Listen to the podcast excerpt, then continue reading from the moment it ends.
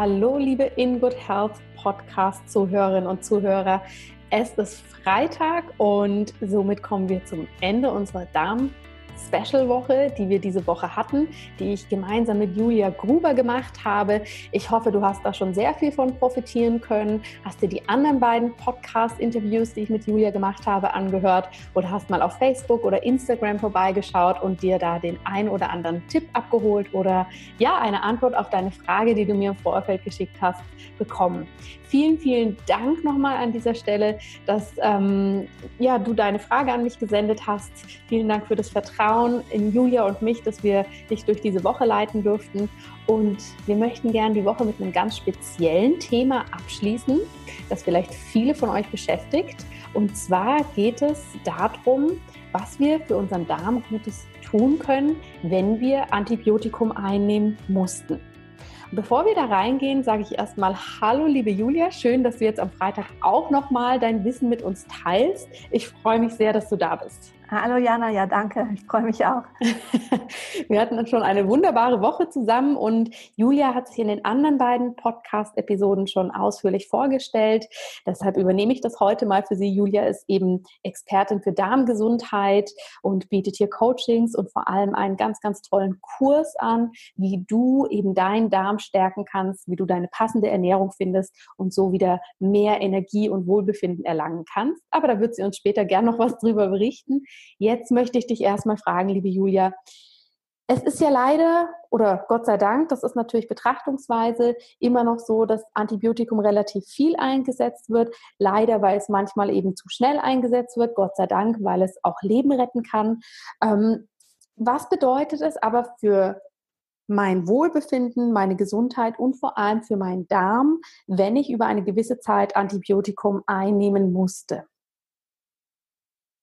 Ja, also das Problem ist natürlich, ist, das ist ja schon quasi im Wort drin, Antibios ist gegen das Leben. Das heißt, es tötet halt lebende Bakterien und es kann nicht unterscheiden zwischen den Guten und Bösen. Also es wird quasi einfach mal alles platt gemacht und deswegen fehlen nachher unter Umständen natürlich dann eine ganze Menge an guten Bakterien.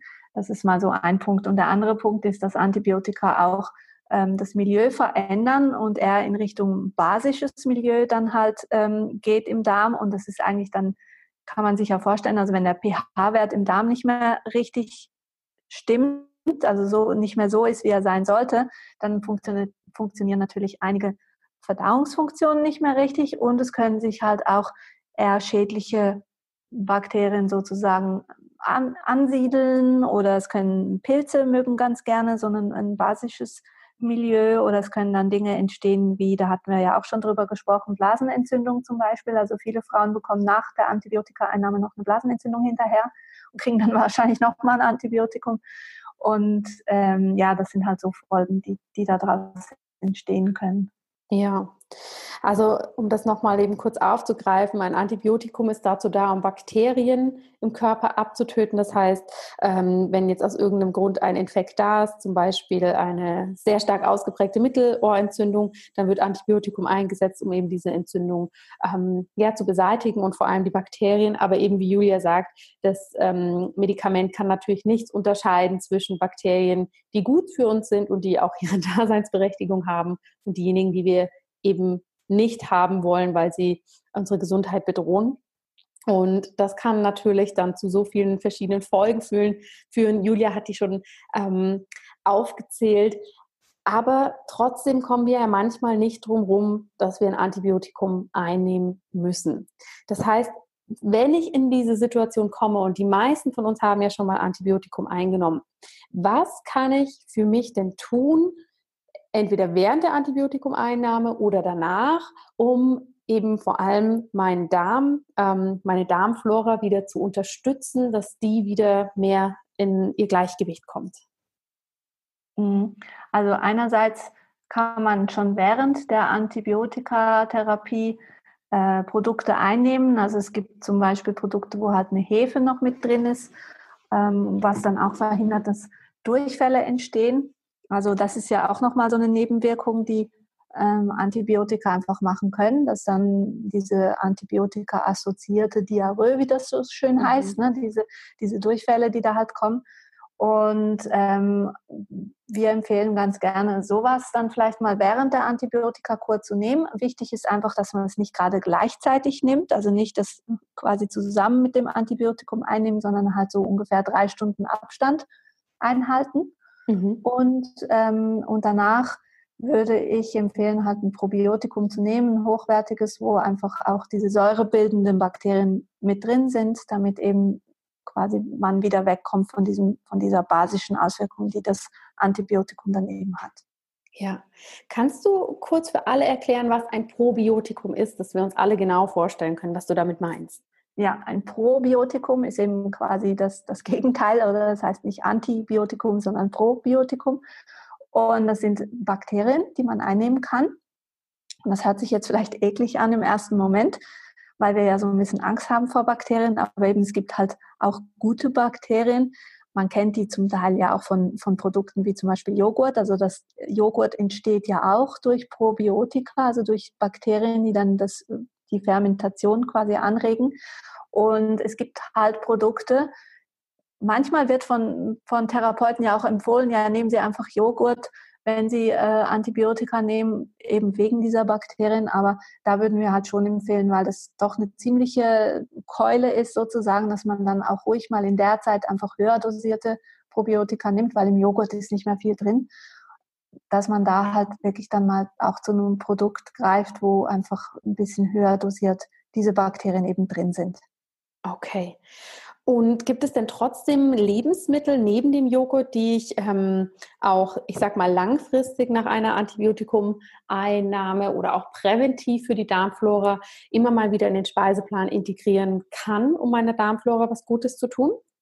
Mhm, das gibt es. Also eigentlich alle fermentierten Nahrungsmittel, wie zum Beispiel Sauerkraut, das muss einfach ähm, roh sein, also nicht äh, wie sagt man, pasteurisiert, sondern ja. halt roh, weil sobald ich irgendwas pasteurisiere, da mache ich die Bakterien ja sowieso kaputt, also dann mhm. ist da auch nicht mehr viel drin. Und das muss auch übrigens gar nicht viel sein. Viele Leute mögen ja gar kein Sauerkraut, aber wenn das, wenn das ein selbstgemachtes oder halt irgendwo in einem Bioladen oder auf dem Markt gekauftes ist, was halt roh ist, dann schmeckt das erstens mal gar nicht so schlecht und zweitens muss man, es reicht, wenn man jeden Tag mal eine Gabel davon, voll davon nimmt Mhm. Also eben nicht unbedingt zu therapeutischen Zwecken, aber zu, zur Erhaltung nachher ähm, wäre sowas zum Beispiel sehr empfehlenswert. Oder man kann sich Karotten fermentieren, man kann, ähm, es gibt das Kimchi, was viele heute ja auch kennen aus Korea. Ähm, das kann man auch sehr gut selber machen.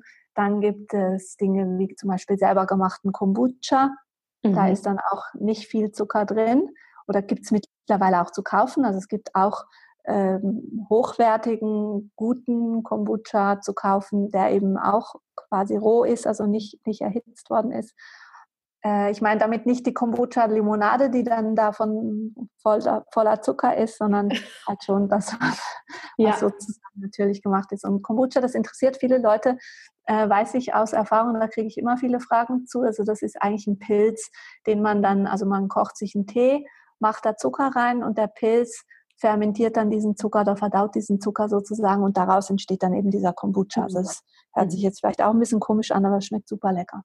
Es, es, schmeckt wirklich super lecker und das ist ja letztendlich ein ganz natürlicher Gärungsprozess und eben viele fragen sich immer so, aber wenn ich da Zucker reinmache, dann ist es ja ein zuckeriges Getränk, aber der Zucker ist ja eigentlich nur die Nahrung für den Pilz, ja, dass ähm, da diese Gärung überhaupt entstehen kann. Genau, ja, das genau. ist natürlich sehr spannend und das sind äh, Produkte, hier kann man natürlich äh, ganz kreativ für sich sein. Ich meine, Sauerkraut und solche Dinge sind natürlich was, was wir in unseren Breitengraden eigentlich sehr gut kennen. Aber auch Kombucha, das selber zu machen, kann richtig viel Spaß machen. Hast du das schon mal selber gemacht, Julia? Mhm. Ja, ich habe es gerade jetzt gemacht. Also wir haben gerade vorhin den Pilz rausgenommen. Sehr gut. wir also machen eigentlich regelmäßig solche Sachen und also das nächste, was ich jetzt mal machen möchte, sind so fermentierte Karotten. Mm. Das ist ähm, etwas, was ich gerne mal ausprobieren möchte. Und Kimchi habe ich schon selber gemacht, da habe ich auch ein Rezept auf dem Blog. Ja, also das ist wirklich einfacher, als man meint. Es ist, ja. Man muss sich das mal trauen zu machen. Wichtig ist auf jeden Fall, dass man halt ähm, hygienisch arbeitet, also mit sauberen Gefäßen zum Beispiel, dass man ein gutes Salz nimmt. Also das, das wird ja immer mit Salz gemischt, dann so geknetet, bis die Flüssigkeit austritt Und da ist es einfach wichtig, dass man nicht irgendein raffiniertes Salz nimmt mit Rieselhilfe und weiß ich was allem drin, mhm. sondern dass man einfach ein hochwertiges Salz nimmt. Und was man auch gucken muss, ist, dass das Gemüse immer unter der Flüssigkeit bleibt, also dass es nicht an die, an die Oberfläche ja getrieben wird. Und wenn man die paar Sachen einhält, dann ist das eigentlich überhaupt keine Sache und auch nicht schwierig. Und man muss übrigens auch nicht große Mengen machen. Manche kennen das dann von den Großeltern, die da kiloweise Sauerkraut gemacht haben. Das ist super viel Arbeit. Ja. Aber man kann das tatsächlich auch in kleinen Mengen machen. Ich habe das mal mit ein paar Freundinnen zusammen gemacht. Da waren wir, glaube ich, zu fünft oder zu sechst. Und da haben wir so einen, einen Kohlkopf halt aufgeteilt und dann hat jeder nachher ein Glas gehabt und das reicht ja dann eigentlich auch. Ja, vor allem wenn, wie du sagst, jeden Tag eine Gabel eigentlich davon ausreicht, ähm, dann ist das natürlich was, was, ja, was man sehr, sehr gut selber machen kann. Ich mhm. verlinke auf jeden Fall auf dieses leckere Rezept, das möchte ich auch unbedingt ausprobieren. Das ähm, könnt ihr dann alle mal, ja, testen, was Julia da erzählt. Und ich möchte da gerne noch abschließend fragen, eben, wir sind jetzt darauf eingegangen, was ist Antibiotikum, was macht Antibiotikum, was macht Probiotikum und was kann man für Lebensmittel einsetzen. Aber für mich ist noch wichtig, wie erkenne ich denn ein hochwertiges Probiotikum? Weil ich glaube, das ist in diesem ganzen großen Dschungel an Medikamenten und Nahrungsergänzungsmitteln und was auch immer es alles gibt, nicht so einfach da ein passendes Produkt ähm, ja, herausfischen zu können. Hast du da noch einen Tipp für uns? Mhm. Also ich empfehle immer, dass es ein Produkt sein sollte, was ähm, erstens mal deklariert, wie lange das die Aktivität quasi von den Bakterien vorhanden ist. Also es sollte eigentlich bis am Ende der Haltbarkeit sollte eigentlich noch die volle Aktivität da sein. Ähm, ich empfehle, dass man es in Pulverform nimmt und nicht unbedingt in Kapselform, mhm. weil ähm, das hört sich jetzt vielleicht auch so ein bisschen erstaunlich an, weil viele Leute sagen, ja, man muss unbedingt eine säureresistente Kapsel haben, damit es durch den Magen kommt und dann im Darm ankommt. Und es ist aber eher umgekehrt. Es funktioniert tatsächlich, das haben wir jetzt in der Erfahrung oft genug getestet, besser, wenn man es als Pulver nimmt, weil die Bakterien, also das ist ja ein Pulver, das heißt, die sind gefriergetrocknet und sind nicht aktiv. Und dann rühre ich das ins Wasser ein und lasse das 15 Minuten stehen und durch das werden die quasi reaktiviert. Und dann mhm. sind die stark genug, um durch den Magen durchzukommen und sind dann im Darm voll aktiv. Okay. Wenn ich aber eine Kapsel nehme, die sich dann erst im, im Darm öffnet, dann werden diese armen Bakterien, die sind gerade erst aufgewacht sozusagen, sofort mit ähm, Gallensäuren und weiß ich was allem überschüttet und die werden, die sind schneller tot, als sie Piep sagen können. Okay, also wir müssen ihn wirklich, wir müssen pfleglich mit ihnen umgehen, ja? ja genau. Sie zur Arbeit müssen. ja. Genau. Und, und, ich glaube, es ist auch noch wichtig, dass man ein bisschen guckt, dass nicht zu viel, also es gibt ja dann da Produkte, wo irgendwie, ich weiß gar nicht, wie viele verschiedene ähm, Bakterien dann da drin sind. Also ich glaube nicht, dass das wirklich eine gute Idee ist, wenn man da 40 verschiedene Bakterien drin hat. Also viel ist nicht immer besser, hm. sondern dass man einfach die, die wichtigen drin hat, die, die halt funktionieren. Und okay. das ist vielleicht auch noch so ein, so ein Tipp. Ah, super. Und wie lange sollte man ein Probiotikum einnehmen, nachdem man eben Antibiotikum eingenommen hat? Oder ist das etwas, was wir langfristig ähm, ja, zur Unterstützung der Gesundheit eigentlich täglich einnehmen könnten? Könnten wir, ja, wir könnten. Also das, was wir vorhin so ein bisschen aufgezählt haben mit den Nahrungsmitteln, wenn man Zeit und Lust hat, sowas zu machen, dann ist das auf jeden Fall gut. Aber viele Leute nehmen sich dann die Zeit eben doch nicht oder nehmen das dann doch nicht jeden Tag. Und das Problem ist wirklich, wir haben heutzutage einfach zu wenig Bakterien. Punkt. Also mhm. ähm, ich habe das sogar letztes Mal von einem amerikanischen Arzt gelesen, der gesagt hat, er denkt nicht, dass wir hauptsächlich einen, einen Vitamin- oder Mineralstoffmangel haben, sondern dass wir vor allem einen Bakterienmangel haben. Mhm. Und das ist sicherlich noch so was, was man ähm, sich einfach bewusst machen kann. Und dann kann man ruhig jeden Tag halt so einen, so einen Probiotikum einnehmen. Das schadet überhaupt nicht. Und es ist auch nicht so, dass man sich dann daran gewöhnt und nie wieder ohne leben könnte oder so. Also man kann es ruhig langfristig nehmen. Ja. Ich sage immer, wenn man jetzt ein Problem hat, also es gibt wirklich viele Leute, die sagen nach Antibiotika-Einnahme, sie spüren das, was nicht mehr stimmt oder das, was nicht richtig ist und so, dann würde ich es definitiv mindestens so lange nehmen, bis alle Symptome weg sind. Und mhm. das kann halt auch mal zwei oder drei Monate sein. Und und vielleicht auch noch so ein Hinweis ist, wenn ich es dann absetze und mich wieder schlechter fühle, dann gibt es aus meiner Sicht keinen Grund, warum man es nicht wieder nehmen sollte. Mhm. Und das andere ist eben, also ich würde halt schon schauen, je mehr man für die Bakterien tun kann, umso besser. Und wenn man halt täglich irgendwelche fermentierten Sachen nimmt, dann ist es vielleicht nicht nötig, noch ein, Probiotikum dazu zu nehmen. Aber wenn man vielleicht auch in extreme Situationen gerät, wie zum Beispiel sehr viel Stress oder ähm, wenn man vielleicht ins Ausland reist, also so nach Indien oder Afrika oder so, da würde ich immer empfehlen, so ein Probiotikum einfach mitzunehmen und ruhig auch schon vorher anfangen zu nehmen. Also ruhig zwei Wochen bevor man wegfährt, damit okay. anfangen. Ja, super. Vielen, vielen Dank für diese spannenden Tipps. Ich denke, das kann jeder für, von uns sehr gut im Alltag umsetzen und es gibt einem auch nochmal so eine Richtung vor, weil eben manchmal kommt man einfach nicht drum rum, dass man ein Antibiotikum nehmen muss und ich persönlich finde das auch nicht, dass man das verteufeln sollte, sondern äh, ne, es hat alles irgendwo seine Berechtigung und es geht ja eher darum, was mache ich damit, um für mich wieder in die Gesundheit zu kommen. Von dem her finde ich das ganz spannend, dass du uns da noch so viele ja, gute Inputs gegeben hast. Und ihr habt ja in den anderen beiden Podcasts Episoden, wenn ihr diese Woche aufmerksam zugehört habt, ähm, gehört. Die liebe Julia hat nächste Woche was ganz Besonderes für euch und zwar macht sie rund um das Thema Darm ähm, drei verschiedene Webinare, um eben die Fragen oder die Themen, die ihr so mitgebracht habt, diese Woche nochmal genau aufzugreifen. Liebe Julia, möchtest du darüber nochmal was erzählen?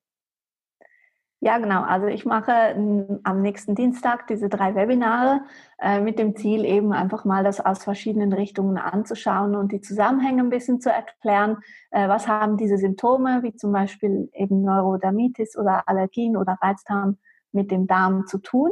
Und was kann ich dagegen machen. Also ein paar konkrete Tipps natürlich auch geben, wie man damit umgehen kann. Und für die, die Lust haben, werde ich dann auch noch äh, eine Möglichkeit erzählen, wie man bei mir bei meinem Darmglückkurs mitmachen kann, wo man dann das Ganze auch noch in die Praxis umsetzt. Also es geht mir eben darum, dass man nicht nur Theorie lernt, sondern dann eben auch ins Umsetzen geht. Und ich merke, dass viele Leute zwar wissen, was gut wäre, aber es dann eben doch nicht tun. Und dafür ist so ein Kurs eigentlich oft ganz gut, dass man so den Schwung von der Gruppe mitnimmt und es dann auch tatsächlich umsetzt und eben auch eine Möglichkeit hat, Fragen zu stellen. Also in dem, in dem Kurs gibt es halt auch Live-Calls, wo man dann mir direkt seine Fragen stellen kann. Und es gibt auch immer die Möglichkeit, dann in einer Facebook-Gruppe auch Fragen zu stellen und sich auch gegenseitig zu unterstützen und auszutauschen. Und ich glaube, das ist wirklich auch so ein entscheidender Punkt, dass man dann auch dran bleibt und eben auch Spaß dran hat. Auf jeden Fall. Also das kann ich nur ähm, total unterstützen und wiedergeben, dass es einfach immer was super Gutes ist, wenn man mit einer Gruppe ne, zusammen einen Prozess macht, wenn man einfach auch so die Verbindlichkeit hat und den Support und ja, wenn man dann noch eine Expertin an der Seite hat, die einen da unterstützt, ist es natürlich Gold wert. Das heißt, liebe Zuhörerinnen, liebe Zuhörer, falls sich das interessiert, dann schau mal in die Show Notes. Hier ist ähm, zum einen sind die Webinare verlinkt, wenn du dir da, da nochmal ja, Wissen von Julia holen möchtest, was mehr in die Tiefe geht zu Allergien, Neurodermitis oder auch Reizdarmsymptomatik oder falls sich dieser Kurs interessiert und du jetzt merkst, wow, das wäre genau das Richtige für dich, um wieder in deine Gesundheit zu kommen, dann kannst du dir das alles in den Show Notes anschauen und ich bedanke mich zum einen bei dir, liebe Julia, ganz, ganz herzlich, dass du dir die Woche Zeit genommen hast und uns so viele wertvolle Tipps gegeben hast rund um unseren Darm. Das ist wirklich ganz, ganz wunderbar und ich freue mich sehr, dass du hier warst und ja, uns so bereichert hast. Ja, danke dir, Jana, und auch danke für dein Engagement für das Thema. Ich denke, man kann es gar nicht oft genug erwähnen und an die Öffentlichkeit bringen, wie wichtig der Darm ist. Ja, das sehe ich absolut genauso. Und Liebe In Good Health Community, vielen, vielen Dank, dass ihr euch so für dieses Thema interessiert. Ohne diese, dieses rege Interesse am Thema Darm wäre diese Darm-Special-Woche auch gar nicht zustande gekommen, denn ähm, mir ist es immer sehr, sehr wichtig, euch das ja, euch da zu unterstützen, wo gerade der größte Bedarf da ist. Deshalb gehe ich sehr, sehr gerne immer auf diese Fragen ein und diese Woche eben mit einer Expertin, die, wenn das für euch spannend ist, euch ähm, nächste Woche und auch die weiteren Wochen unterstützen kann.